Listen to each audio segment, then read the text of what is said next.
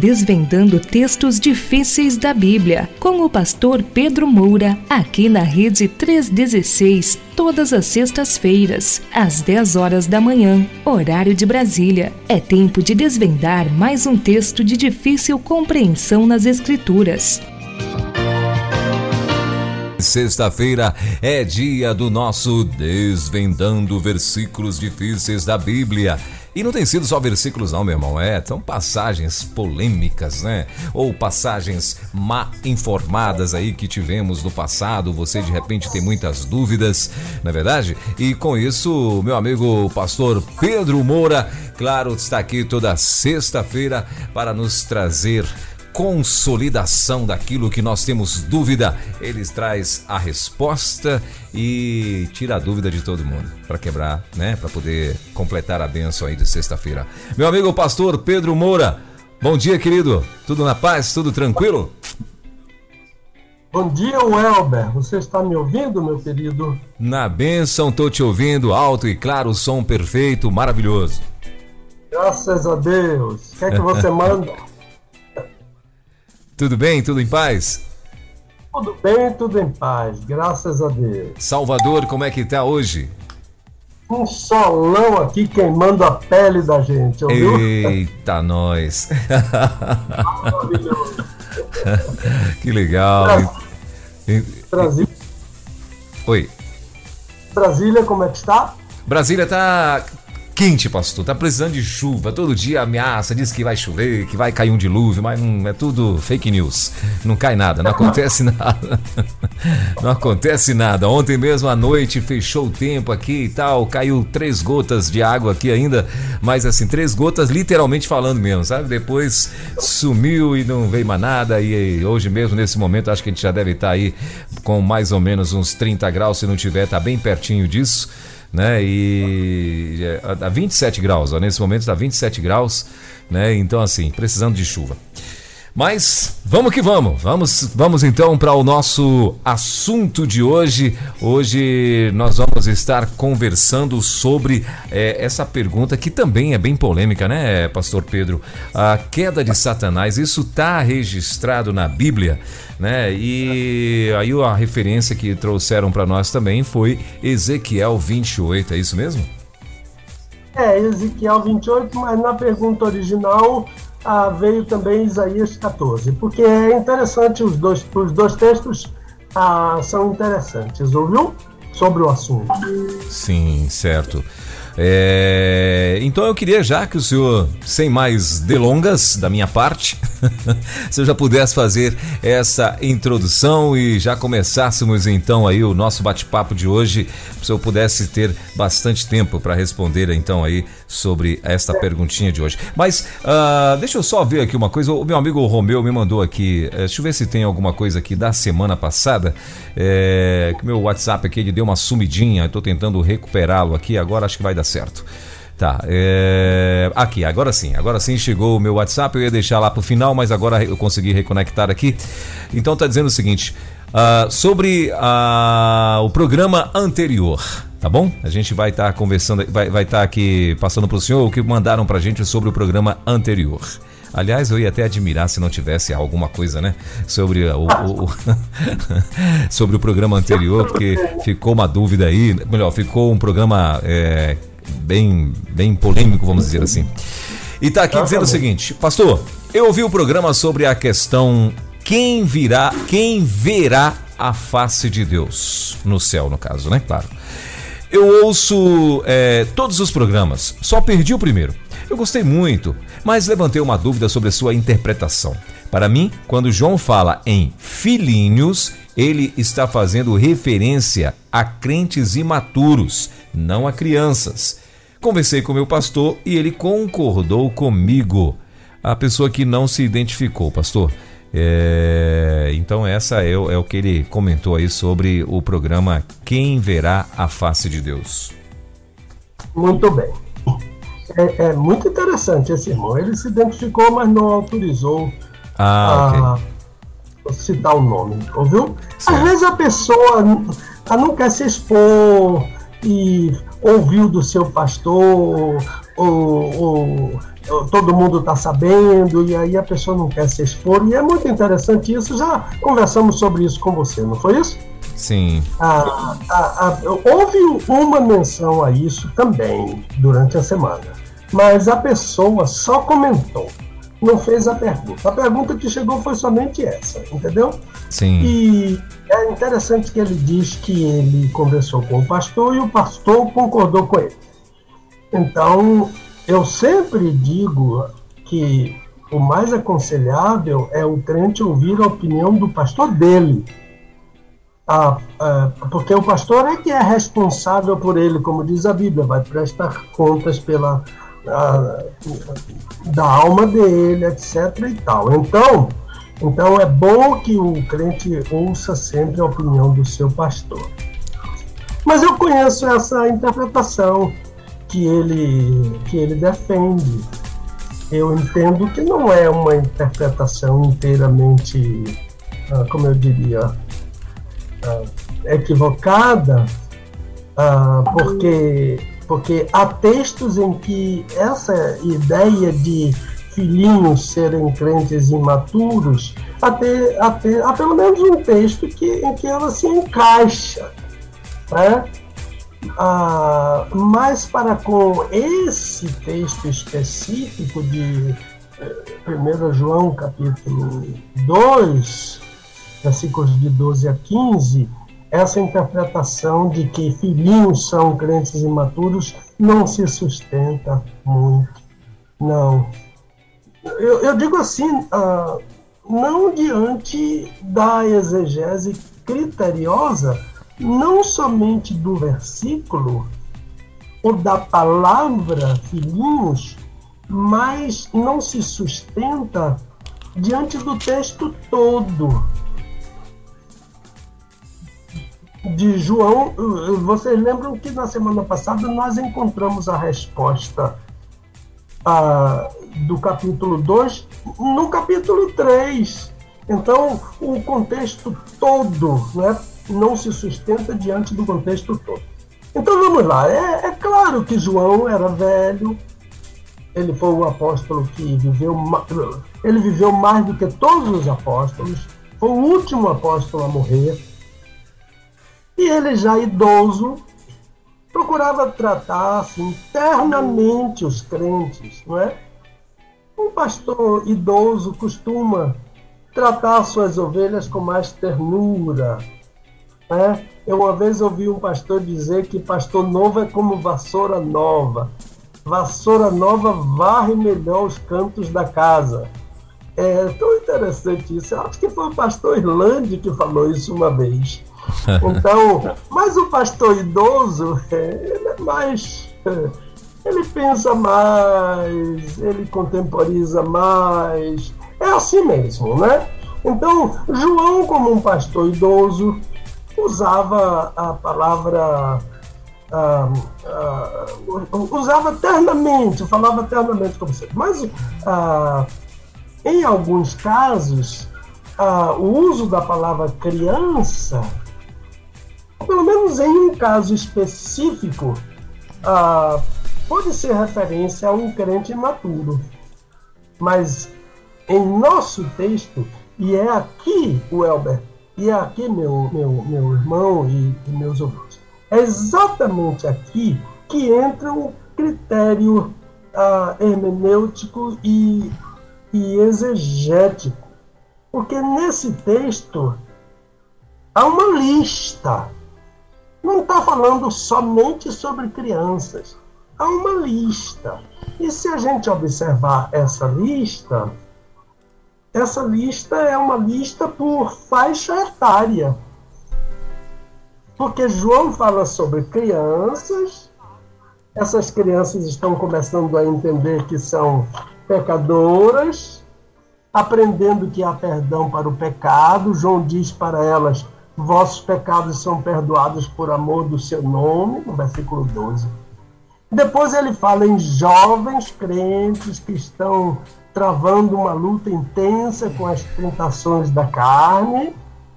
Depois ele fala nos pais adultos que já passaram por tudo isso que as crianças passaram e os jovens estão passando. E esses pais sabem que eles conhecem mais, eles sabem que o pai pode livrá-los de tudo. Então, a, a, a, a, faixa etária está clara aí. A, a exegese e a hermenêutica está dizendo, não despreze isso. Porque se você isolar crianças e dizer aqui está tratando de crentes imaturos, você não está observando que há uma lista por faixa etária.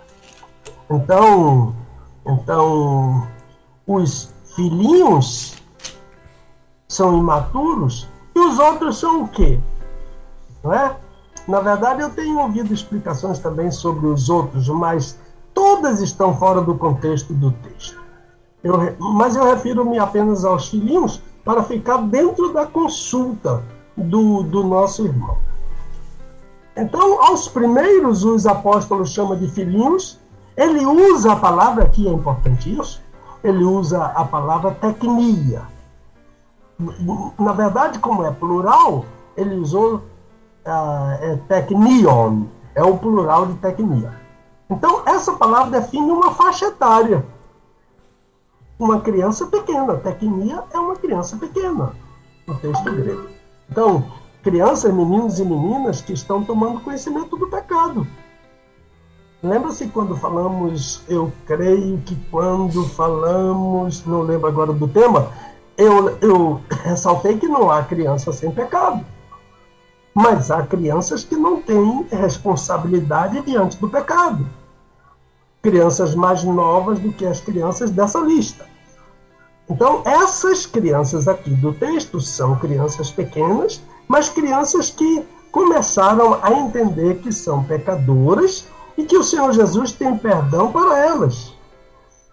Essas crianças são crianças salvas. Mesmo sendo pecadoras, elas são salvas porque João diz que Jesus pode purificar o pecado delas. Então são crianças que vão para o céu. Agora, há um uso da palavra criança para tratar com crente maturo. Sim, mas não é a mesma palavra é o grego a paidia, não é? Lembre-se que o, a, a, palavra de João é tecnia, tecnia. Mas agora, e é Paulo quem usa a palavra paidia. Essa palavra paidia, no uso de Paulo, tem que ser menino jovem.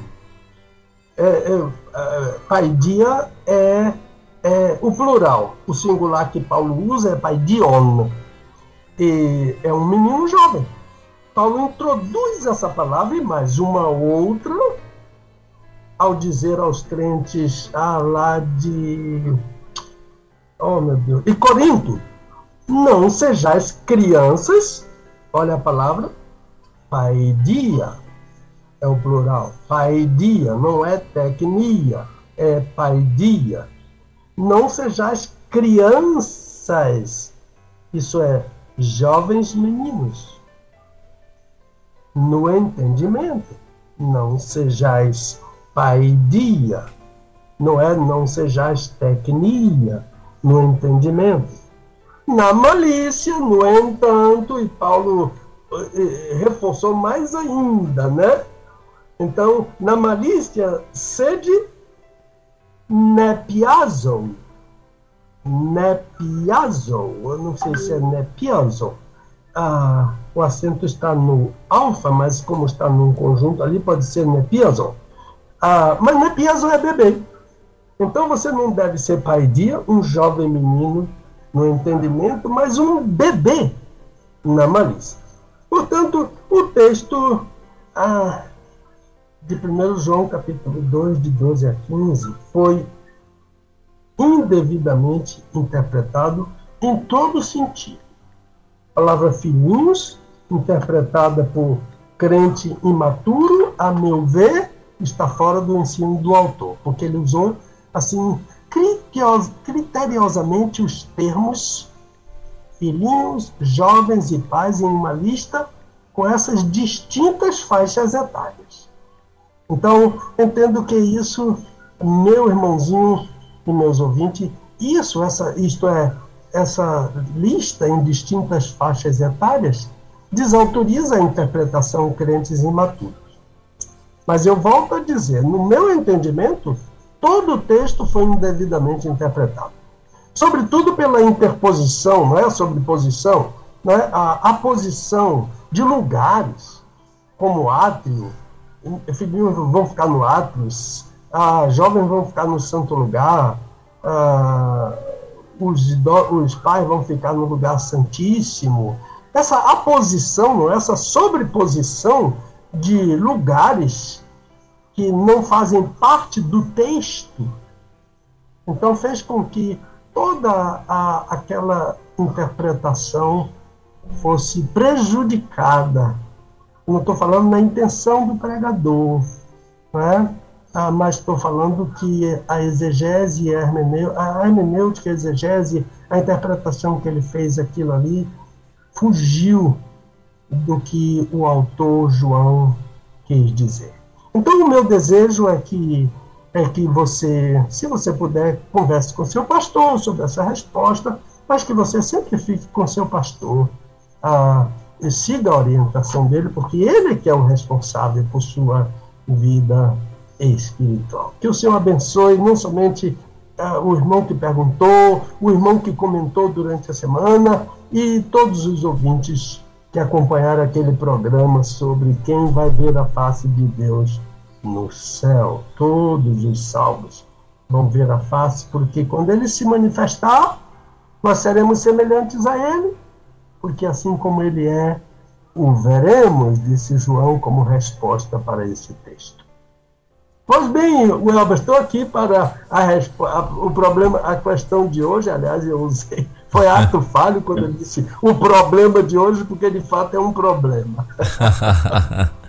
Muito Vamos bem. Lá. Muito bem, então tá aí, ó. É, a, a, a maior, maior uh, o melhor conselho, vamos dizer assim, né? Que o senhor falou, que a pessoa ela possa ficar sim com, com o, o pastor e tal, né? Com o seu pastor, que ele possa está aí orientando, como o senhor muito bem falou, ele é responsável por esta vida. Então, mas, é, mas vamos que vamos. Vamos, vamos polemizar mais não. Deixa eu falar, passar para o outro negócio aqui. É este assunto, né? É, vamos para o próximo assunto. Bom, Uh, então a questão de hoje é o seguinte: tema uh, Ezequiel 28 e Isaías 14, como o senhor acrescentou, são que faz parte da pergunta, né? São descrições da queda de Satanás. Então a pergunta aqui, o, o que o ouvinte mandou foi o seguinte: Pastor Pedro Moura, eu sempre quis ouvir uma explicação sobre Isaías 14 e sobre Ezequiel 28. Não faz muito tempo, ouvi um sermão em que o pregador afirmou que o rei de Tiro, descrito em Ezequiel 28, é Satanás. Mas, apesar de falar muito bem, eu não posso dizer que fiquei convencido com, os, com todos os argumentos que ele usou. O senhor poderia me ajudar? Creio que vai ajudar a muitos outros irmãos também. Muito obrigado. Então, esse é o comentário aqui e a pergunta, né? É que o, o pedido, né, que o nosso querido ouvinte está fazendo aí para o senhor. Bom, vamos lá, Elber. Elber, eu queria aproveitar para agradecer aos pastores que estão nos ajudando na divulgação do nosso quadro, Desvendando Versículos Difíceis da Bíblia. Ah, legal. Ao, um pool de pastores que está aumentando a cada semana, e isso é muito importante. A semana passada eu falei no Gilson Alves, lá de, de, de Cuiabá, da primeira de Cuiabá, tenho grandes amigos lá, inclusive o pastor da igreja, o Júnior, meu amigão querido. a semana passada eu falei no Gilson, mas esta semana já se somou a ele o pastor Luiz Carlos, lá de Natal, Luiz é o, é, é o diretor do Seminário Teológico Batista Potiguar. Tive o, o privilégio lá de dar aulas naquele seminário e eles, para minha honra, eles me consideram como professor visitante do seminário. Tenho grandes alunos naquele seminário, pastores que vêm de longe para assistir às aulas, a, a meu amigo pastor Joaquim, lá de Açu, a, e outros pastores dali de coisa. Então, o Luiz Carlos se somou a esses, esses cooperadores e também o pastor Cristóvão Reinaldo, lá de Mossoró. Aliás, Mossoró temos uma, uma grande audiência lá. Mossoró, aquela cidade linda, né, do melão, o melhor, mel, melhor melão do Brasil, lá de Mossoró, no Rio Grande do Norte. Então, a cada semana, ah, eu vou dizer àqueles que estão se ajuntando ah, para nos ajudar na expansão do, do nosso quadro na, e no aumento da audiência, né? Muito obrigado a eles, eu quero agradecer de todo o coração. Uma outra coisa que eu queria falar, Welber, é que o Ministério Batista Baiano hoje está de luto. Ah, evidentemente que não sou eu que falo pela ordem dos pastores batistas da Bahia, mas o meu amigo ah, pastor Carlos César Januário, né, lá da primeira de Ipiaú, na Bahia, que é o responsável por falar pela ordem dos pastores, mas ah, eu estou falando aqui pessoalmente, né, em meu nome, em nome da minha esposa Dulce, ah, pelo falecimento do pastor Jesse Carlos Monteiro, ah, um pastor de grande influência aqui na Bahia, ah, sobretudo na primeira igreja batista de Jiquié, onde minha esposa foi criada, minha esposa Dulce, foi criada uh, lá nessa primeira igreja, foi lá que ela foi batizada, não por ele, mas por um outro pastor que eu agora não, não, não me ocorre o nome dele. Mas o pastor Jess Carlos partiu para o Senhor ontem, ele é irmão do pastor Ezequiel, foi pastor da igreja aqui, 2 de julho, em Salvador, filho do pastor Pacífico Monteiro, que eu conheci, eu ainda adolescente, o conheci em Medeiros Neto, quando meu pai era pastoreava uma igreja como missionário dos batistas independentes. Então a esposa do pastor José Carlos, a família deles, dele, a, o nosso pesar, mas a nossa viva esperança na promessa da vida eterna. Tito Amém. capítulo 1, versículo 2. Fica Amém. aí a, a nossa palavra de, de luto dos batistas baianos baianos e, por que não dizer, dos batistas brasileiros, não é? Sim. Pois bem, Welber, os textos são longos, eu não vou ler, mas eu peço a meus, aos meus ouvintes que abram a Bíblia. Eu sempre digo de preferência uma Bíblia de papel, porque você risca, né? Ah, é mas tem Bíblia online aí, né? Eu gosto de sair com minha Bíblia para a igreja. Eu acho que a Bíblia no celular é, é Bíblia de agente secreto, né? A gente não dá testemunho. Antigamente os, batistas eram chamados de os Bíblias. Eles saíam com aqueles tijolos de Bíblia no domingo e todo mundo sabia que, que eles eram crentes. Então, fique com a sua Bíblia aberta. Tá? Primeiro no texto de Isaías 14. E depois eu vou indicar o outro texto de Ezequiel a 28. O meu texto é, é sempre o da Almeida Revisado da Imprensa Bíblica Brasileira. Então, ah, de fato, Elber e, e, o irmão que fez a pergunta, é uma questão muito difícil. E eu não sou, ah, lembre-se, eu vou sempre dizer, eu não sou o salvador da pátria dessas perguntas ah, outro dia um, um, irmão perguntou assim, quando é que virá uma pergunta fácil, pastor? Eu disse assim, eu acho que nunca. pergunta fácil, todo mundo sabe a resposta, né? Então, ah, mesmo porque eu tenho dúvidas, não é? E, e, em torno das duas interpretações mais comumente aceitas sobre esse texto, eu me posiciono por uma delas a de que não é Satanás em nenhum dos textos, mas eu vejo o problema nas duas. E eu quero, o que eu quero fazer aqui é me debruçar com vocês, com os irmãos que estão me ouvindo e esperando que haja pelo menos uma, um, um caminho, uma porta, uma orientação em direção a uma resposta, né? Por isso que é tão importante, né, que a Comissão Batista Brasileira através da Junta de Missões Nacionais, tem uma rádio para atender aos diversos interesses dos crentes e de pessoas que estão convidadas, que são convidadas por ele, pessoas não crentes. Né? E não somente nesse quadro, mas em, em, em outros quadros ah, durante a semana e 24 horas por dia. Olha, grandes estudiosos, e, e eu posso listar muitos, pregadores conhecidos no mundo inteiro, eles discordam entre si sobre o assunto que estão o assunto narrado nesses dois textos. Portanto, eu já estou antecipando aqui que durante a nossa pré-eleção, possivelmente, uns vão concordar e outros vão discordar. Então, não há um salvador da pátria, como eu disse, mas uma voz que vai tentar ajudar.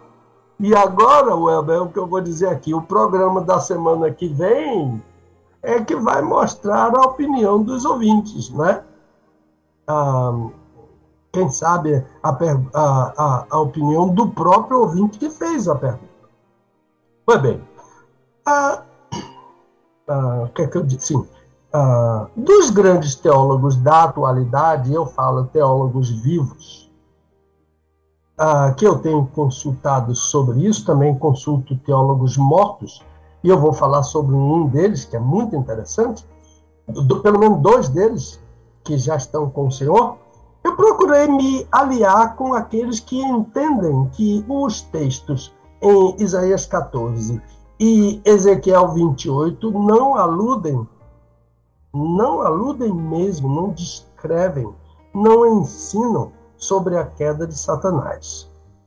Mas, como eu também consulto a posição contrária, a, a, a gente pode perceber que há coisa boa na posição contrária, assim como há coisas que não são tão boas assim naquela posição. E há posições ah, que eu não me alio muito, né, naquela posição que eu defendo que esses dois textos definitivamente não tratam da queda de Satanás. Então, eu vou citar algumas vezes a um teólogo vivo, J.P. Gentry. É um canadense. Eu tive um, um privilégio muito grande que Deus me deu de fazer um curso de um ano, acho que foi um ano, de análise do texto hebraico, que análise é uma das coisas assim que arrepia a gente só de pensar. Vai fazer um curso de análise do texto hebraico, você se arrepia. Análise em tudo é complicado, né? Quem faz análise, como meus filhos já fizeram na universidade, análise de música, é coisa assim que arrepia, né? Então, eu quero recomendar a leitura do, do livro eu não sei se já está em português, mas o nome do livro em português é Como Ler e Entender os Profetas Bíblicos, de J.P. Uh, Gentry. O nome dele é, é G-E-N-T-R-Y. O baiano não fala G, né? Falando, o baiano fala G. G-E-N-T-R-Y. Esse, esse canadense. Muito interessante. Mas há um outro teólogo também, batista, o doutor Gentry também é batista. Há um outro teólogo também batista que eu considero, eu diria que, que eu colocaria, e eu sei que ele já está lá no, no topo da lista de sumidades. Eu, eu refiro-me ao pastor batista Aníbal Pereira dos Reis. Eu não sei se é dos Reis ou se é Reis. Eu, já, eu vejo no, no livro dele que não tem, que ele não é preposicionado, né, dos Reis mas eu vejo em outro livro que é Aníbal Pereira dos Reis. Por isso, aí fica complicado. Um paulista de, de São Joaquim da Barra, pastor batista, ex-padre católico, todo mundo conhece. Uh, e, e, eu posso afirmar que o doutor Aníbal é um dos pastores batistas mais cultos que eu conheci. Já está com o Senhor há muitos anos, desde 1900. Acho que no início dos anos 90 ele morreu. Eu sempre tive muita vontade de conhecê-lo, pessoalmente. Ele era muito requisitado, conferencista muito festejado, era muito difícil, mas Deus me deu a oportunidade de ouvi-lo no meu primeiro ano no Seminário do Sul. Pois bem, Dr. Aníbal foi um dos autores mais, mais prolíferos, escreveu muito, e tudo com excelência, ortodoxia, doutrina cristã, etc. Eu lamento não ter os livros dele, porque vivi muitos anos fora do Brasil. Ah, pois bem, ele tem um livro o nome do livro é O Diabo. É fantástica pesquisa e os argumentos dele. No entanto, o doutor Aníbal entende que o texto em Ezequiel 28 e também em Isaías 40 estão tratando da queda de Satanás.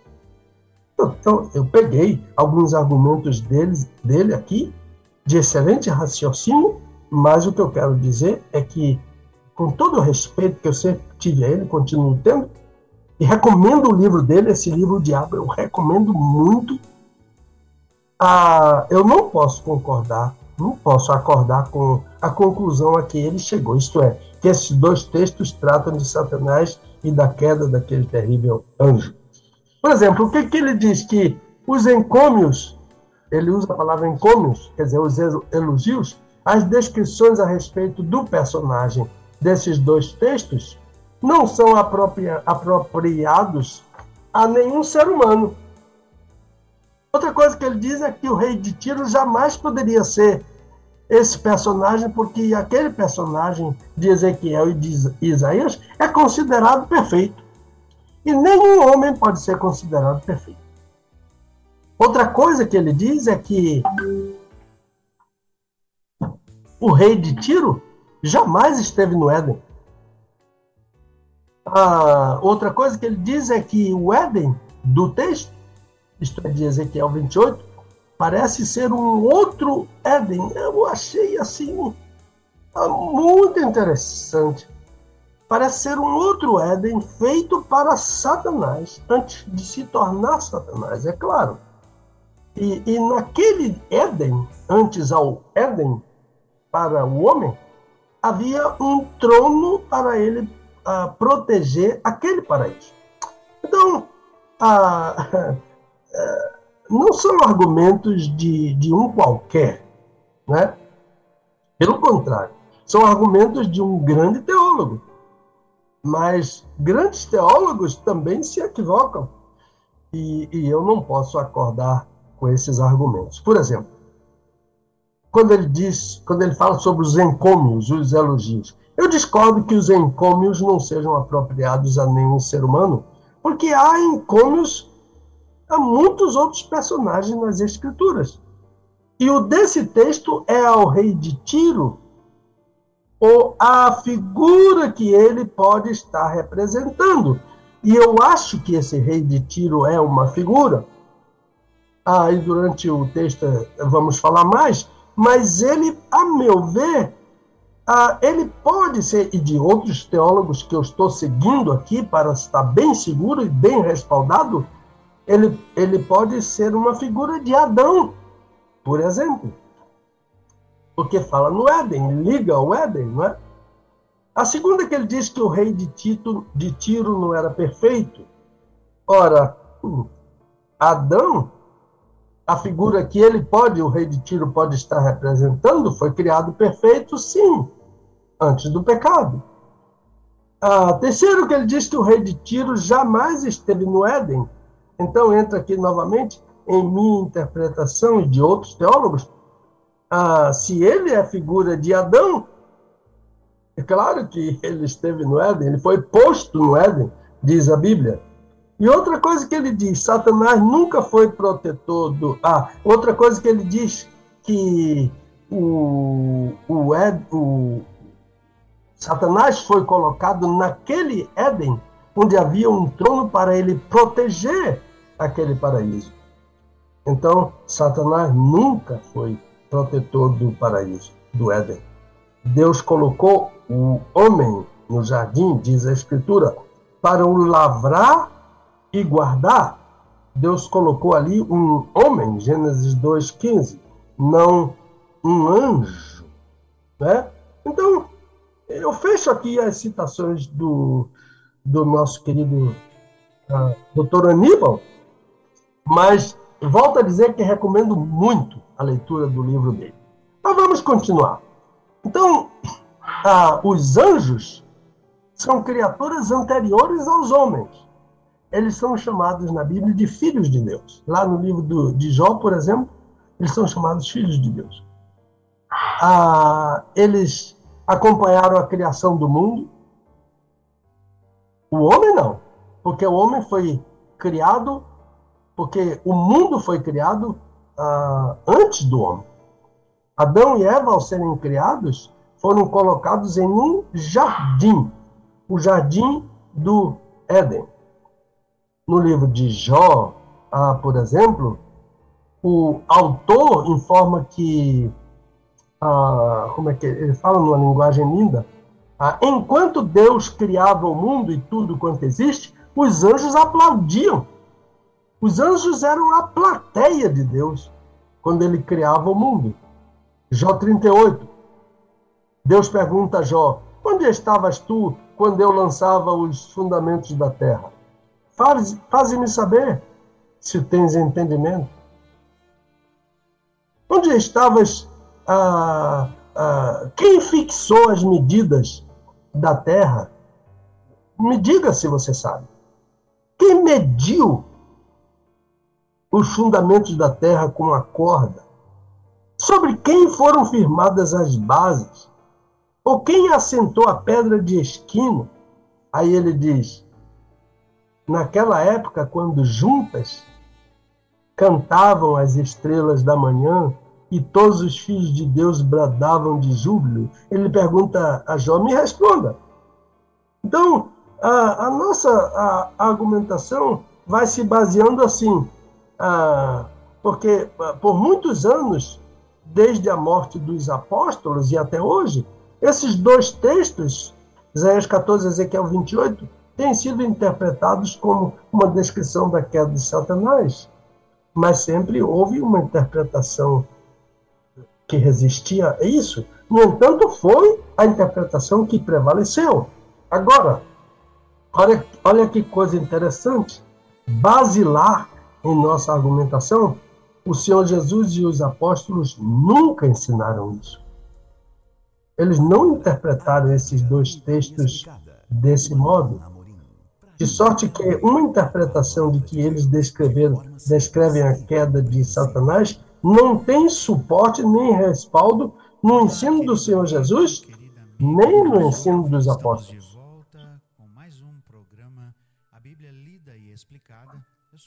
Tem uma interferênciazinha aí, Welber, sobre o, pro, o já, já, já, já interceptamos aqui já, pastor. Ok, obrigado. Posso continuar? Por favor. Pois, então, Lucas 10, 18, o Senhor Jesus diz: Eu via Satanás cair do céu como um relâmpago. É o que Jesus fala. Não diz para ele foi, não diz que foi para o Éden. Ele caiu. Ah, segundo, aos, ah, segundo aos Coríntios, Paulo diz: Satanás se transforma em anjo de luz. Olha aqui, Jesus trata ele como anjo e, e Paulo também trata como anjo. Judas fala sobre um, uma luta entre Satanás e um arcanjo, que é superior a qualquer anjo, não é? A Miguel, é, houve uma luta pelo corpo de Moisés, é Judas, só tem um capítulo, versículo 9. Eu comento isso amplamente no meu livro Judas, a carta de Judas, irmão de Jesus. Ele relatou esse episódio que ninguém relata mais sobre isso. A Apocalipse 12, a João descreve uma batalha no céu. Houve uma guerra no céu e novamente o arcanjo Miguel e seus anjos batalhavam contra o dragão Daqui a pouco eu vou citar rapidamente os nomes, alguns nomes de Satanás, e aqui aparece um deles, o dragão. E o dragão e os seus anjos. O dragão era um anjo que tinha anjos. Batalhavam contra eles, mas não prevaleceram. Nem mais o seu lugar se achou no céu, ele foi expulso do céu. E aqui está uma outra questão que eu vou levantar. Ele foi expulso do céu, não do Éden. E foi ah, precipitado o grande dragão, a antiga serpente, outro nome, que se chama Diabo e Satanás, que engana todo mundo, foi precipitado na terra, toda a terra. Ele diz em Jó capítulo 1, Deus, de onde vem ele? De passear, de rodear a terra e passear sobre. E os seus anjos foram precipitados também com ele. Rapidamente, os, alguns nomes de Satanás, porque é importante isso para elucidação porque alguns tema, textos aparecem com um nome outro texto aparece com outro. O primeiro nome de Satanás é Satan, nome aramaico. Olha, Satã refere a uma pessoa ressentida, sempre ressentida. Satanás está sempre ressentido com Deus, Satanás está sempre ressentido porque Deus não, não condena os homens por seus pecados. Ele guarda ressentimento. E a palavra Satã também ah, veicula a ideia de alguém que seduz. Ele é sedutor. Beber uma aguinha com mel aqui. Houve uma irmãzinha, minha irmã Neide, diz: tome uma aguinha com mel quando você estiver falando por causa do seu pigarro de família. então, a, a ideia da palavra Satan, S-A-T-A-N, veicula a ideia de um sedutor, e que vem de uma expressão hebraica muito interessante, muito antiga, não é?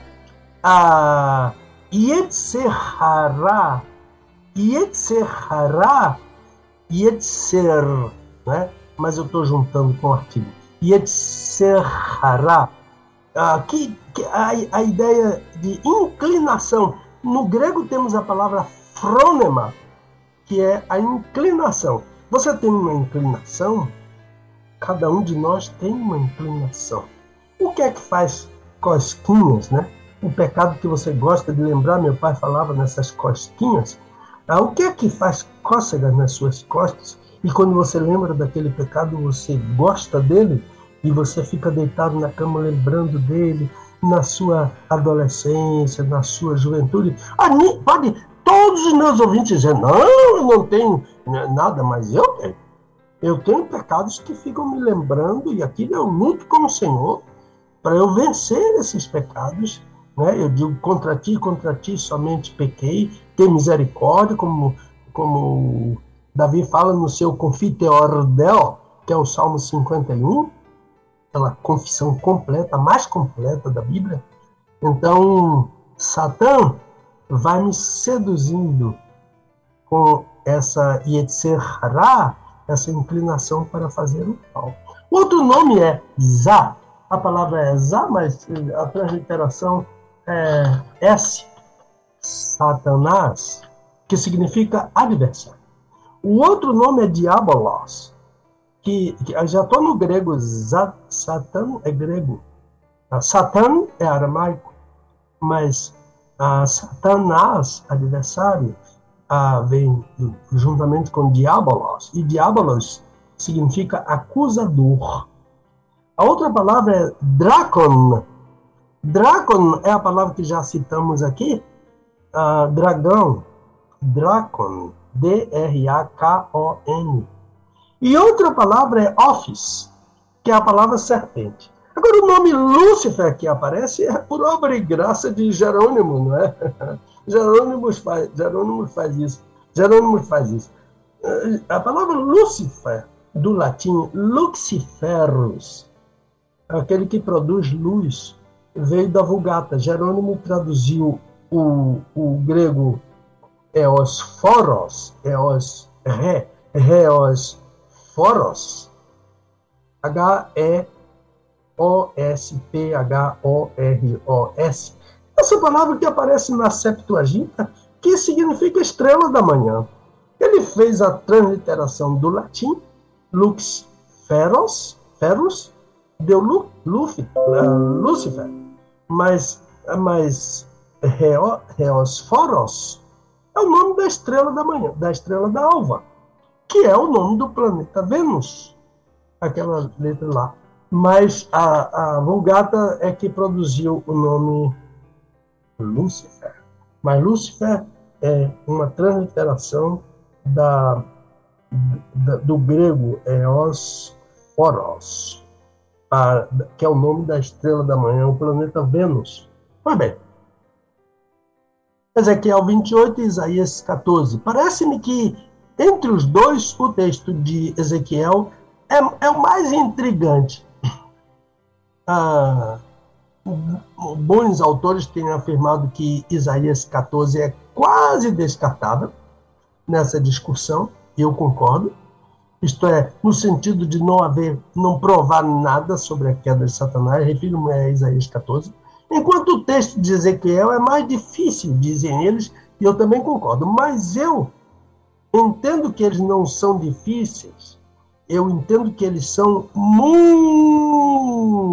Como aquela pessoa que escreveu aí para você, Elber. Bom dia! Eu entendo que eles são muito difíceis. Difícil de interpretar, difíceis de interpretar, difíceis de associar à queda de Satanás, além de conter termos difíceis não somente de interpretar, mas pior do que isso, difíceis de traduzir. Tem texto que eu vou dizer aqui a você, palavra que eu vou dizer aqui a você assim. Eu não sei traduzir isso e não sei quem sabe. Gostaria que me ajudasse. Então, logo no início eu digo que não entendo esses dois textos como história da queda de Satanás, nem descrição da queda dele. Não há como introduzir um personagem angélico nessas duas narrativas sem acarretar maiores problemas. Quer dizer, você tenta eh, solver o problema, mas você. Ah, eu solvi o problema, mas você acarreta. É como o remédio que mata o doente da cura, né? Cuidado, ah, porque eh, essas duas narrativas elas podem acarretar muitos outros problemas. E ainda que haja momentos em que a gente ah, fica tentando aqui e ali, não é. Não há uma possibilidade assim cristalina. Então, Isaías 14, creio que você está com, com a sua Bíblia aberta, por favor, a sua Bíblia, principalmente Bíblia de papel, com lápis na mão. Isaías 14, esse texto não pode ser descartado ou dissociado. Nunca, nunca, nunca é uma proibição. Ele nunca pode ser dissociado do contexto maior, isto é, do ensino anterior eu me refiro ao capítulo 13. Porque o capítulo 13, nesse capítulo, o profeta fala sobre a queda da Babilônia. Portanto, é a queda de uma nação, é a queda de um povo. Ele diz no versículo 19: E a Babilônia, a glória dos reinos, capítulo 13. E a Babilônia, a glória dos reinos, o esplendor e o orgulho ah, dos calde... dos persas, dos caldeus, será como Sodoma e como Gomorra, quando Deus as transtornou. E os irmãos sabem que isso aconteceu, porque os irmãos sabem que Deus suscitou os medos, os persas, né? Medos, são persas, que de fato arrasaram a Babilônia. Então esse contexto não pode ser relegado. Pelo contrário, porque nele está o início de tudo que vai acontecer no capítulo 14 ele trata da queda de uma nação. E, e uma nação mesmo, que foi dizimada pelos persas, a Babilônia. Ah, ele trata da queda de uma nação. E o capítulo seguinte trata da queda de um rei. Então, ah, fica estranho. É, eu me perdi aqui agora. Peraí trata da queda de uma nação. Então, fica estranho a gente afirmar que no capítulo 13 o profeta está falando de uma nação e na sequência está falando de um rei que não é um homem, mas um anjo. Então, no capítulo 13 fala de uma nação e no capítulo 14 fala de um anjo chamado Satanás. Não fica estranho? Eu acho que fica. Então, uma importante observação que, que, que serve para suportar a nossa argumentação, a Dr. Gentry é quem cita isso, que entre os capítulos 13 e 27 há 15 oráculos sobre nações estrangeiras que serão julgadas por Deus por sua malícia, por sua idolatria, por sua imoralidade. Mas, olha que coisa, não é? Aqui já sou eu que estou falando, porque eu li bastante isso que o Dr. Gentry falou, e uma coisa que eu descobri é que, mesmo no meio de todas as ameaças, há menções da misericórdia e da graça de Deus nesses capítulos, inclusive a partir do 13 até o 27. que mostram uma porta de oportunidade que Deus dá de arrependimento e perdão. Então, é bom considerar isso, e é assim que a gente ajunta argumentos para uma boa interpretação, né? uma boa exegese, uma boa interpretação. E aqui, o, o, o que que misericórdia e graça nos levanta? É que admitir que o Senhor está dando oportunidade de arrependimento e de perdão a Satanás é complicado. Não há oportunidade de arrependimento para anjos. Isso é estranho. Eu me lembro que em 1975, doutor uh, Mesquita, Antônio Neves de Mesquita, aquele grande exegeta, professor de Antigo Testamento, ele disse, ele falou sobre o arrependimento dos anjos, e ele disse, anjo não se arrepende, ele brincava muito, ele era muito brincalhão, ele dizia, anjo não tem fígado, anjo não tem rins, anjo não tem essas coisas que o humano tem, que a Bíblia diz, esquadrinham os meus rins, etc. Ah, anjo não tem nada disso, por isso o anjo não pode se arrepender. E aqui, se a gente inclui na argumentação, capítulo 14, como sendo Satanás, ele está incluído também na misericórdia e na graça de Deus. Não, Satanás pode ser incluído no amor de Deus, porque Deus ama Satanás. E porque Deus ama tudo quanto ele criou. E Deus nunca está fora do amor. Deus é amor, Jesus disse. Mas, mas perdão é outra coisa. Ah, não há perdão para Satanás. Ah, e não há oportunidade de arrependimento nem para Satanás, nem para nenhum anjo. Então, essa oportunidade aqui é estranha no capítulo 14. Isso vai enriquecendo o nosso argumento para mostrar que, que não está falando de, de, de Satanás, está falando de um, de um império, no versículo 13, e no, no, no capítulo 13, e no capítulo 14 está falando de um rei e não de um anjo. Então, alguns estudiosos consideram que esse capítulo 14 é, um, é uma paródia, e, e é interessante isso, sobre narrativas anteriores de outros livros do Antigo Testamento. E, e, e como acontece ah, em, em, qualquer, em qualquer paródia, o assunto pode ser bem outro, mas a narrativa é semelhante. Né? Paródia é uma narrativa que imita a outra. Ah, eu estou parodiando. Né? Pode ser uma peça de teatro, pode ser uma poesia, pode ser um texto bíblico, pode ser uma canção, tudo isso pode ser imitado e até satirizado. Pode ser, inclusive, uma crítica com, com ironia. Eu lembro muito bem da, da minha formatura em música, da Escola de Música da Bahia, uh, da Universidade Federal da Bahia. As colegas me escolheram para orador, tinha 19 anos, uh, para orador da turma. Não era por nada, não é porque eu era eloquente, não era porque eu era sabido, não era por nada era porque eu era o único homem da turma. e, e, eu fiquei sem saber o que fazer com aquilo. Aí meu pai e meu tio Otávio Moura, que era um, um jornalista eh, de escola, escreveram a duas mãos ah, e me entregaram e, e, me entregaram aquilo e me disseram assim, como do tipo assim, se vire para adaptar isso à realidade da sua experiência e da sua turma. Mas eu me lembro que meu tio disse uma coisa que é, uh, que, que é uma paródia. Meu tio Otávio. Ele, ele, ele disse assim: Eu poderia dizer como Paulo, se eu falasse as línguas dos anjos e dos homens e não tivesse, olha a paródia, e não tivesse as harmonias da música, eu ser, seria um monólogo de pedra bruta. Isso é uma paródia.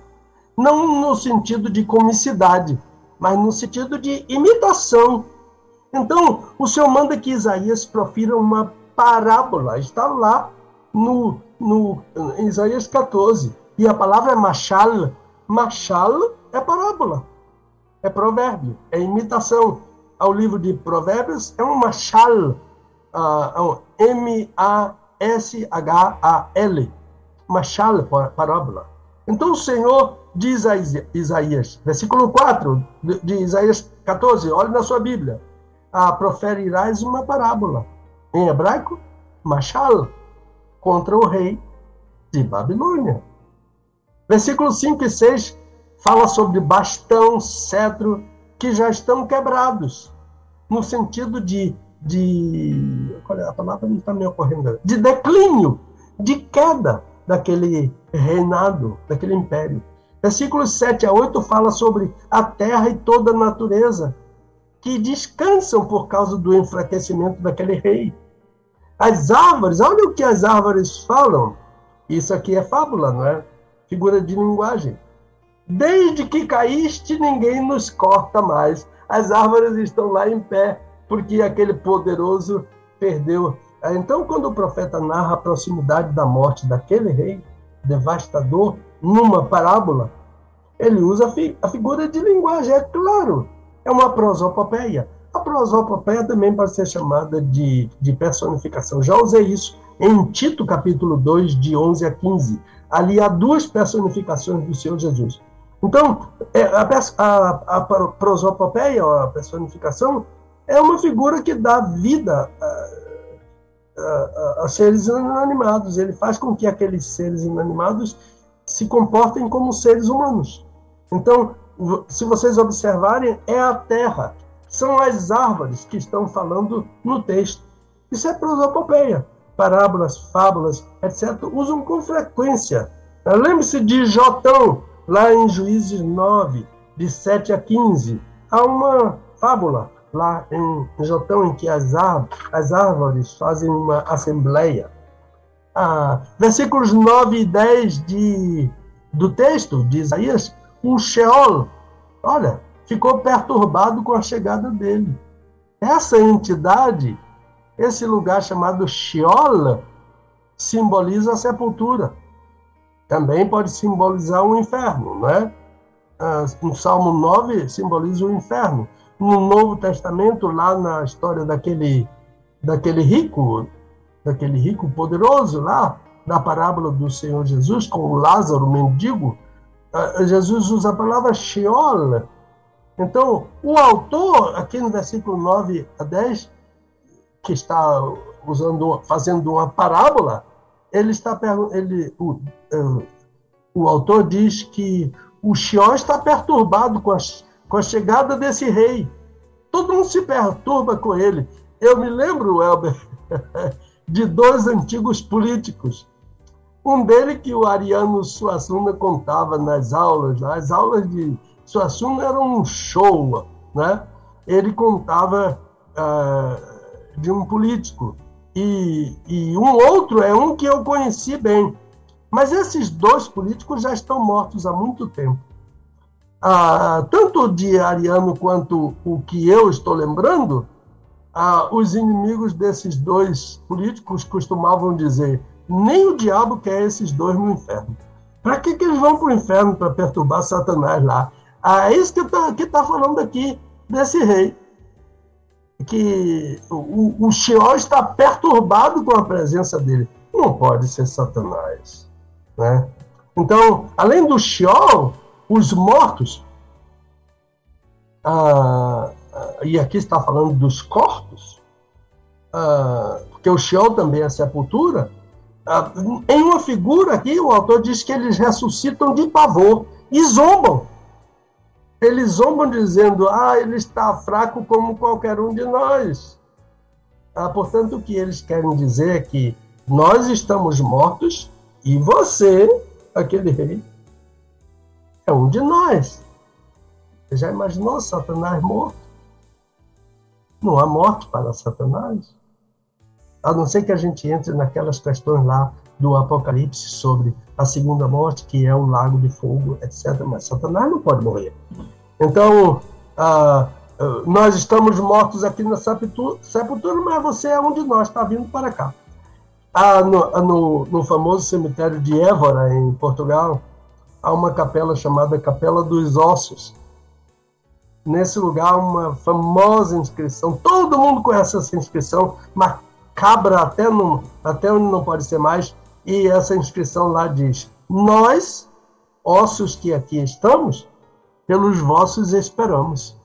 É isso que os, que os mortos, ah, no simbolismo daquela, uh, da, daquela parábola, lá do capítulo 14, é que os mortos estão dizendo do rei, né? Nós, ossos que aqui estamos, pelos vossos esperamos. Esperando ossos de Satanás é ruim, hein?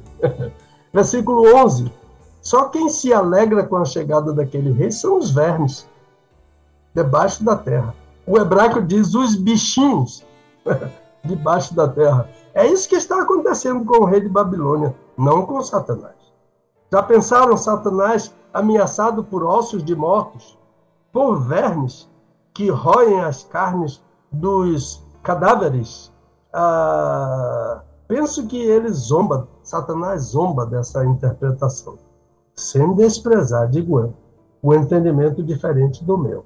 Eu estou lembrando de Machado de Assis, Memórias Póstumas de Brás Cubas. Todo mundo sabe que Brás Cubas é, era um fidalgo português, não é?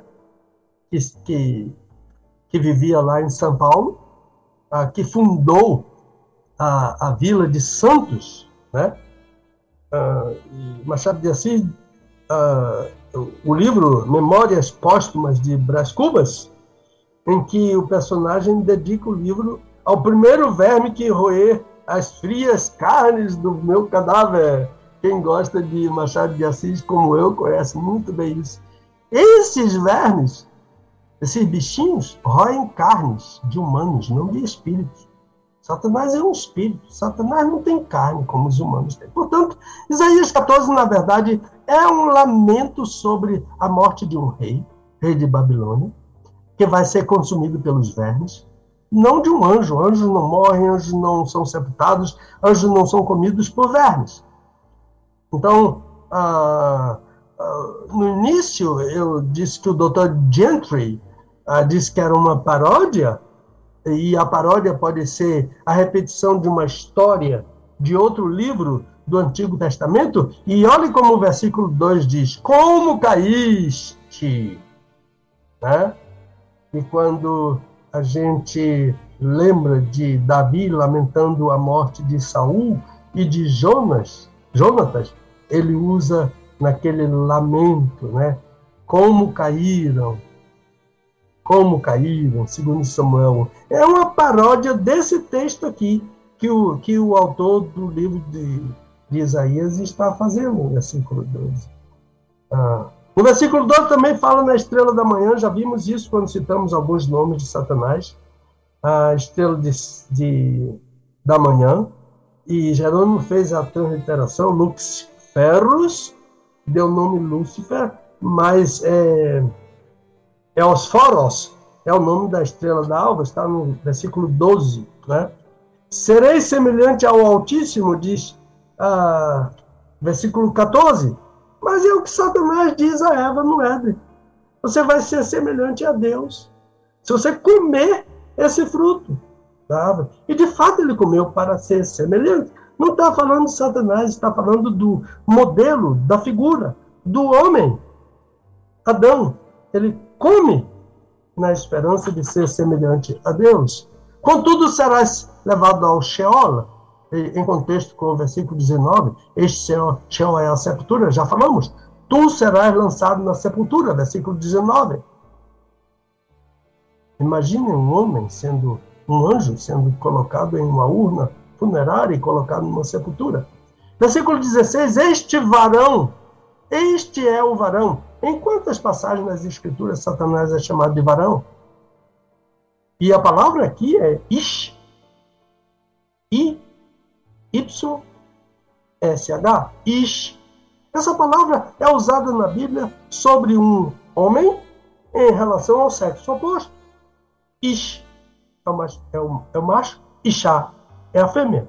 Satanás não é um varão e nem tem uma varoa, que seria uma, né, uma diaba, né? uma anja diaba.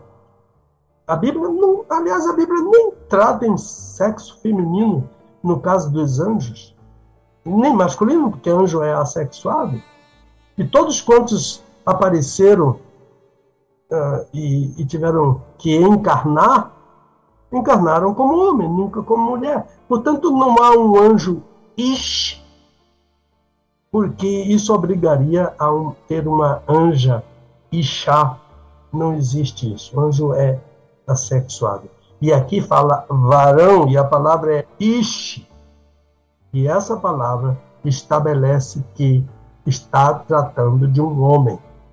E, e a palavra não é genérica. Adam. A palavra Adam é homem e mulher. Mas a palavra Ish é, é varão, sexo masculino. Diga-se de passagem, né? Versículos 16 a 17, a segunda parte, descrevem a violência, toda a maldade, o requinte de perversidade do varão, o desprezo pelo outro, como Caim adiante de Abel. Então, tudo quanto é dito sobre o rei de Babilônia, a maldade, a violência, as, as assolações sobre o mundo, povos, cidades, natureza, etc., é tudo inspirado de fato em Satanás. Mas não é Satanás.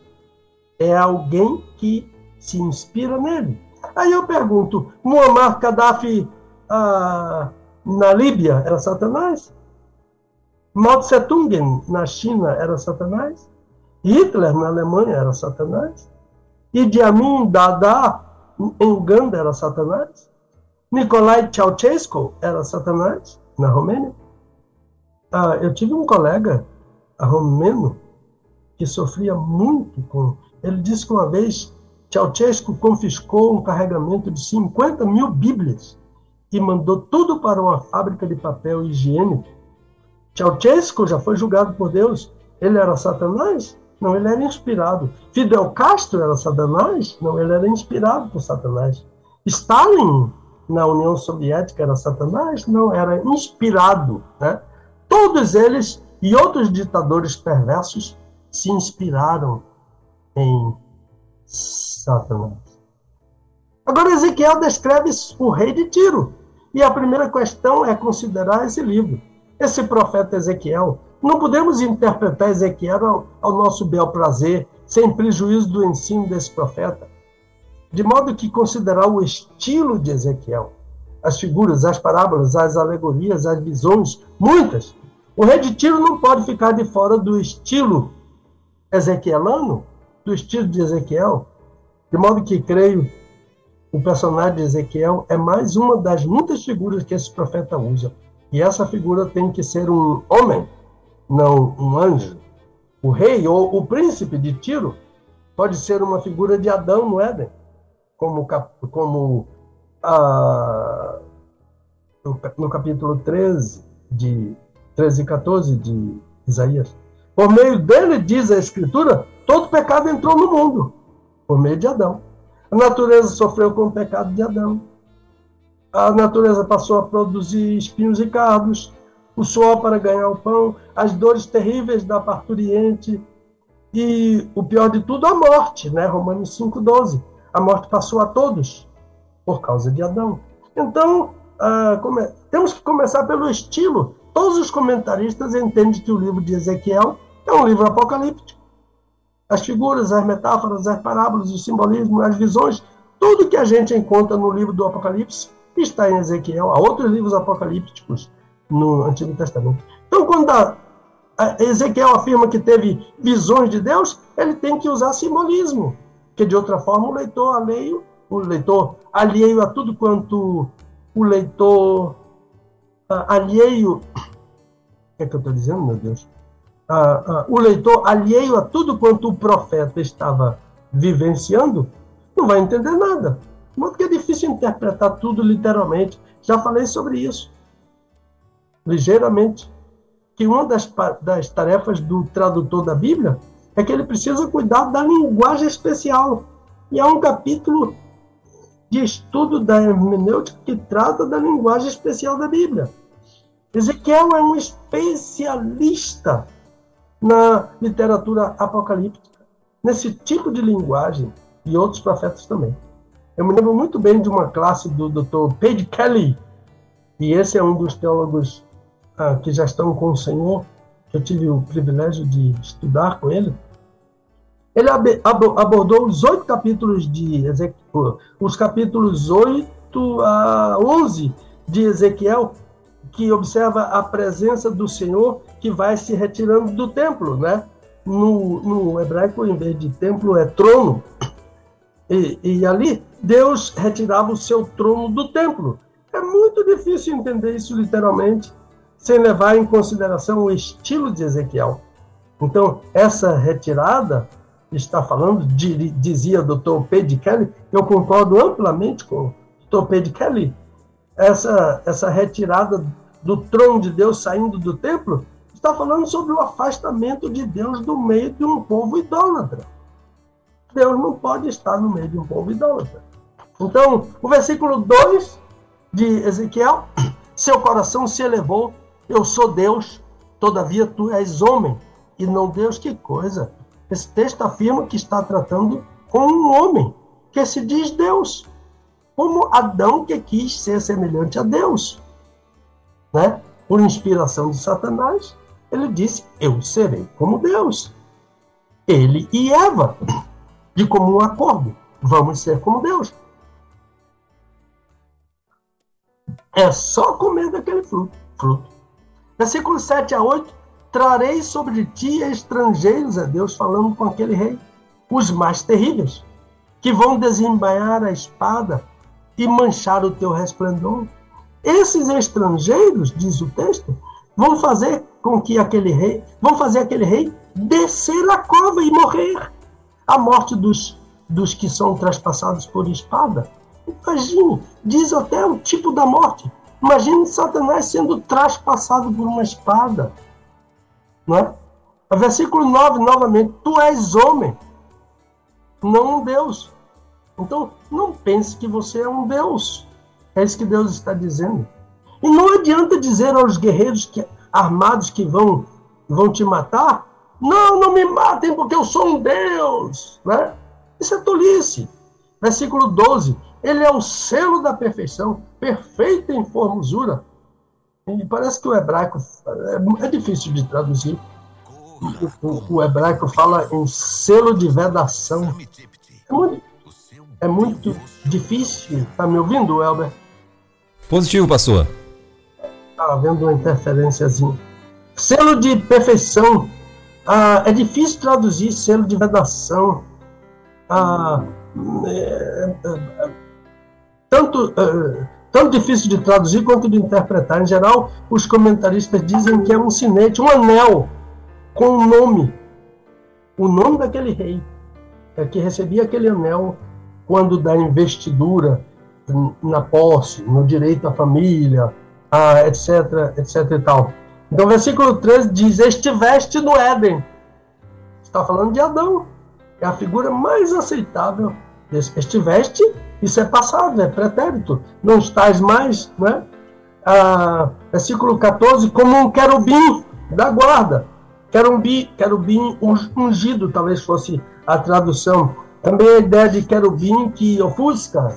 Ah, de todas as expressões, esta talvez seja a mais difícil de entender. Eu não consigo entender, mas a ideia aqui de querubim ah, ungido eu tenho a, a, a, me chama a atenção, juntamente com outras coisas, é que, e é interessante, que o texto afirma que esse rei de Tiro era como, não diz que ele é um querubim, ele era como um querubim no meio das pedras afogueadas. Essas pedras afogueadas que estão no texto, pedras de fogo, que é a melhor tradução, pedras de fogo, esse é, é a maneira como o Antigo Testamento fala sobre pedras preciosas, pedras de fogo. São pedras preciosas, talvez por causa do brilho delas, né? Um diamante, por exemplo. Ah, que, Satanás nunca foi um querubim. Versículo 15 diz: Perfeito, até que se achou iniquidade em ti.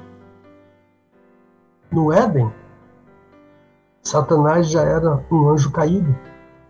Como seria perfeito? Ele viu a criação do mundo, do Éden, como todos os anjos. Jó fala sobre isso. Aqui Deus está falando de um personagem perfeito no Éden. Quem é? Adão, que foi criado perfeito até que caiu em pecado. Portanto, Satanás não pode ser esse personagem aqui, porque no Éden ele já era um anjo caído.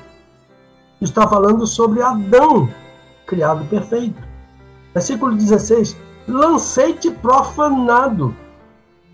Ah, e um querubim, o hebraico não tem artigo, e aparece lá, e o querubim, nas nossas traduções, mas o hebraico não tem não tem um artigo, a palavra é queruve, queruve, queruve, que é K-E-R-U. B, mas o som é V, queruve. Portanto, um querubim, um querubim da guarda te expulsou. Um querubim ungido te expulsou. Gênesis capítulo 3, acho que é versículo 24. É, 24. 3, 2, não, 3, 24. Esses são os versículos mais importantes. Os demais, até o versículo 19, estão todos dentro do mesmo contexto. Então, para alguns trata-se de Satanás. Deus o criou, dizem os professores, e o colocou antes da queda no jardim para proteger aquele lugar. Mas a pergunta aqui que eu faço é: o jardim do Éden seria protegido por Satanás? Antes da queda do homem? Mas protegido de quê? Se não havia pecado antes da queda do homem. O Éden era um paraíso de Deus aqui na terra para a habitação do homem que ele criou com sua esposa. Isso antes do pecado. Portanto, antes do pecado, e é sobre esse tempo que os intérpretes admitem que eh, a presença de Satanás no Éden, antes do pecado, por que haveria necessidade de proteção de Satanás? Eu afirmo que estou falando antes do pecado, portanto, porquanto o texto diz até que se achou iniquidade em dia, antes da queda.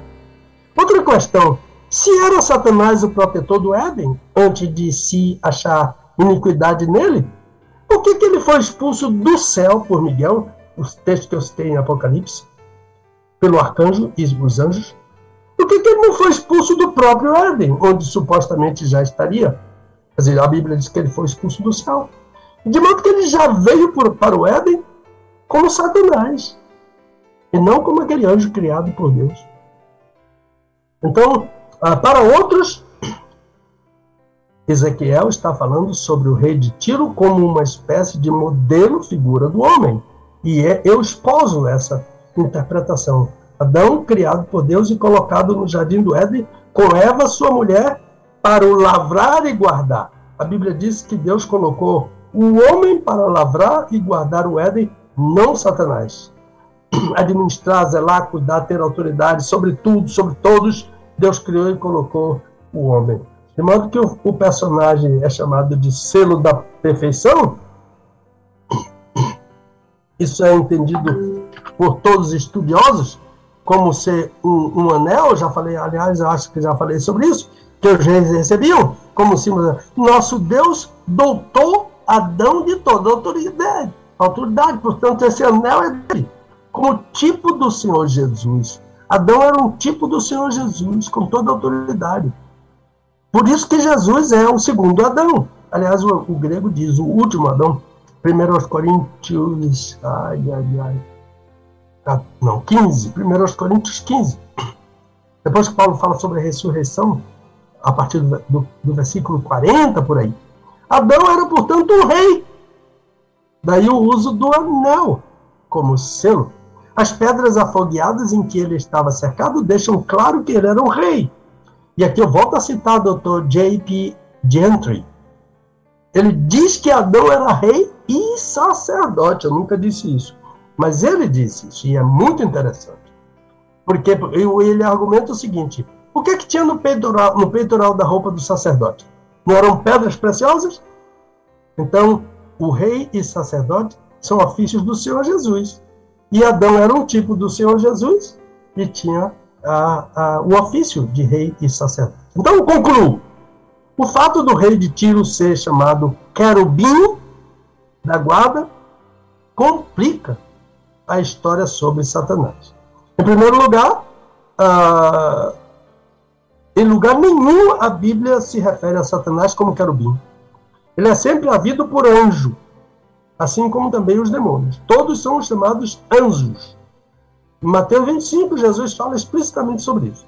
Querubim é uma outra categoria. de, de, de, de anjo. Aliás, superior a anjos.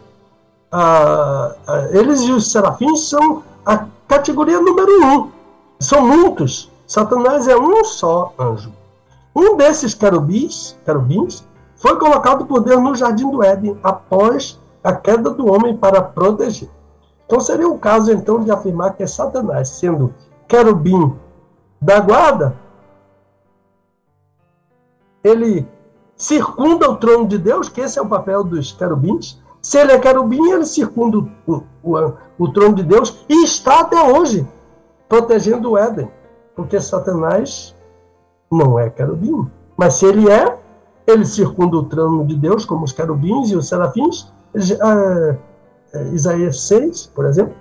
Mas como ele, os, os, os querubins são muitos e ele é um só, a, não pode ser o querubim da guarda. Ele não pode ser a, o rei de Tiro. Os dois textos são difíceis de serem interpretados. Os dois textos descrevem, não descrevem a queda de Satanás para mim, mas para muitos descreve. E a interpretação a, de, de cada um desses versículos, como fomos mostrando, mostrando, tem que nos dissuadir. Satanás morto, Satanás no Éden antes da queda para proteger, Satanás no Éden depois da queda para proteger, a Satanás numa sepultura, os vermes, os vermes comendo Satanás, a todo mundo ficando em paz, porque ele assolava, e ele continua vivo, continua assolando, continua fazendo mal, continua inspirando a, a, a, a muitos males. Não, definitivamente não creio que Isaías 14, principalmente, seja uma história narrativa da queda de Satanás. E também não creio que Ezequiel 28, da mesma forma, seja uma narrativa da queda de Satanás. E que Deus nos ajude a entender melhor do que isso que, que eu pude dizer. E se alguém sabe mais do que isso, por favor, nos ajude com seus comentários para que nós possamos aqui apresentar esses comentários. Abração, meu querido, são 11h33, mas começamos às, às 10h12, então estamos dentro do horário. Abração e estou aqui à sua disposição. Maravilha, então tá aí, meu irmão. Eu acho que foi bem esclarecedor, né? Porém, a gente sabe que, como o senhor muito bem falou, já, inclusive no início o senhor é, até citou alguns teólogos, né? Que divergem aí e que acredito têm um entendimento, né? Então, e é isso, mas é, eu não vou falar para ninguém, não. Eu vou aqui cá entre nós. Nesse momento eu concordo com o pastor Pedro. Então, que fique só entre nós, viu, pastor? Não espalhe para ninguém, não. Uma vez. Como é que é? Não entendi. Uma vez, eu acho que foi em 1976, pastor Fanini foi pregar na capela do Seminário do Sul. Eu estava lá no meu, uh, no meu curso de bacharel. E ele disse, ele brincou com os estudantes, ele disse, quando a gente prega para seminarista, sobra apenas o esboço. é tipo isso. Ficarei muito feliz se pelo menos sobrar o esboço de tudo que eu falei, viu? é isso aí. É, pastor, eu, eu, eu, ainda, eu ainda quero ouvir. O senhor estava falando lá sobre os filhos de Deus e tal, né? Tem uma polêmica sobre isso também, lá em Gênesis também, né? Eu ainda quero ver se. É, eu acredito que essa pergunta já deve ter chegado para o senhor, não é possível, né? A respeito da, dos filhos de Deus que coabitaram com os filhos dos homens, com as filhas dos homens e tal.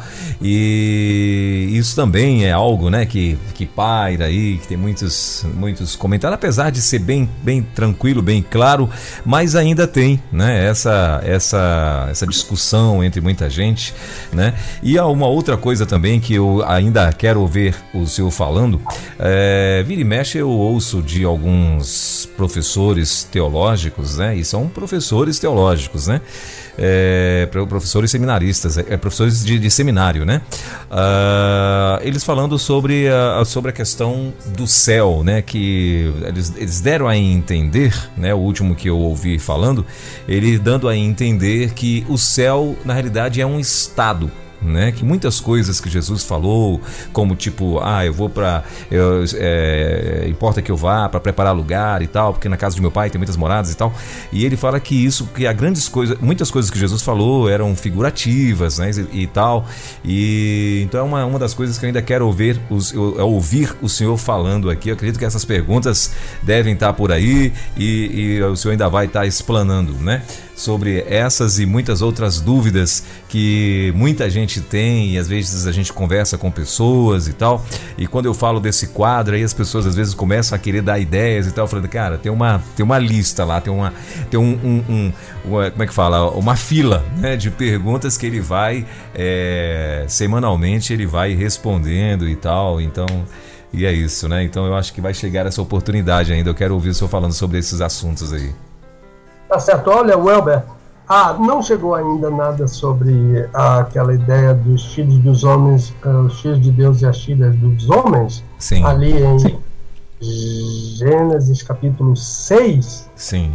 Ah, mas olha, não tenha dúvida que vai chegar sim, porque ela é recorrente, seminarista sempre pergunta e, e vai, e se for o caso, você mesmo pergunta e, e a gente manda. Mas olha, Fique tranquilo que vai chegar. então, com certeza, né?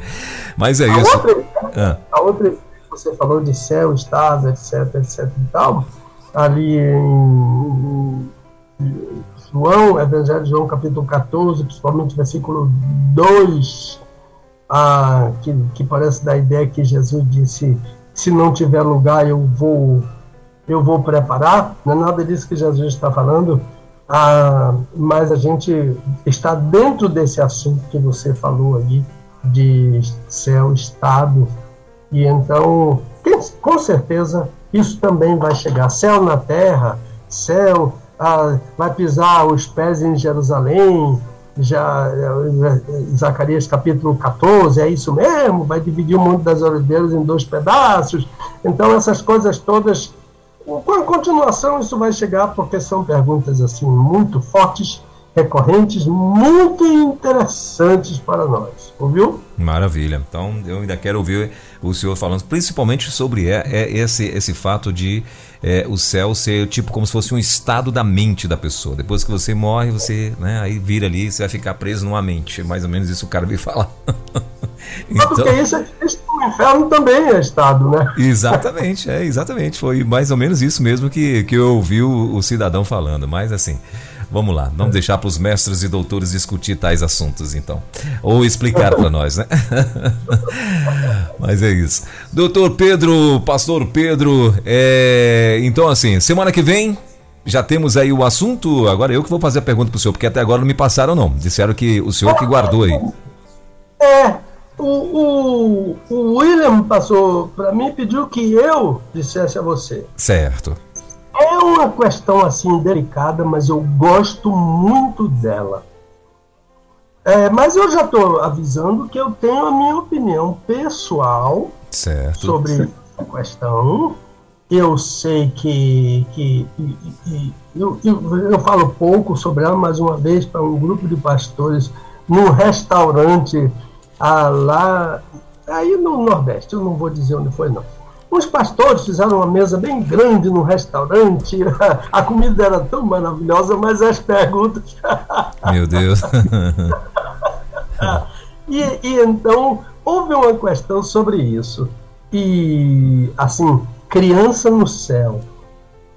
E eu, eu, sem querer, eu joguei uma coisa que eu pensava assim, e os pastores, pastor, pelo amor de Deus, explique isso. Então, a, a, o assunto é como a gente pode reconhecer, como, como poderíamos reconhecer um feto, um aborto no céu. Aí, é, evidentemente que isso vai levar a gente a dizer: ah, no céu tem criança? No céu tem, tem aborto? No céu tem criança? No céu tem adolescente? No céu tem jovem? No céu tem adulto? No céu tem ancião? Essa pergunta é uma pergunta complicada para nós. Como vamos estar no céu? E dentro dessa minha teologia, dessa minha doutrina, eu quero encaminhar da melhor maneira possível, respaldando o que eu vou, o que eu vou dizer em textos bíblicos, mas eu sei que eu não vou ter, não tenho nenhuma pretensão disso, de ter a, a, a adesão de todo mundo. A certo. pergunta é: como vamos reconhecer um aborto no céu? Não sei quem foi que fez essa pergunta. Deve ter sido uma pessoa, né? Então, eu, essa pergunta veio quando eu citei aquele livro ah, importante ah, que, que o, o pastor Moore dizia, referia-se ao aborto como um pecado que a gente não ousa confessar. Então, eu falei alguma coisinha rápida sobre aborto e aí surgiu essa pergunta de uma pessoa. Então pode ser uma pessoa que abortou, pode ser um marido que consentiu ou que obrigou a esposa a abortar, ou pode ser nada, uma pessoa que tem curiosidade de saber, né? Aí a gente tem que falar sobre aborto, sobre a criança já nascida, sobre o adolescente, como é que vamos estar no céu. Seria mais ou menos essa pergunta. Maravilha. Então, semana que vem, a partir das 10 horas da manhã, permitindo Deus, a gente vai estar aqui com certeza, né? Com mais esse tema, é, com mais uma polêmica, com certeza, né? Porque, é, como o pastor já falou, tem gente que isso aí vai ser até uma novidade, né? É, e de fato, se você for pensar, como você chega no céu? É do, no estado que você está? Ou, no, ou haverá um. Esse corpo vai mudar também a tua o, o teu parecer, a, a, como é que fala, a tua, a tua forma, né? Vamos dizer assim. Então, é, você é... vai ter os pequenininhos no céu, os velhinhos de muleta, é, essas então. coisas. Imagina. Eu acho, isso, eu acho isso muito complicado. É, vai ser, vai ser bem interessante mesmo, hein? Imperdível, então, o nosso próximo bate-papo aí na sexta-feira. Desvendando textos difíceis da Bíblia. Com o pastor Pedro Moura, é tempo de desvendar mais um texto de difícil compreensão nas Escrituras. Aqui na Rede 316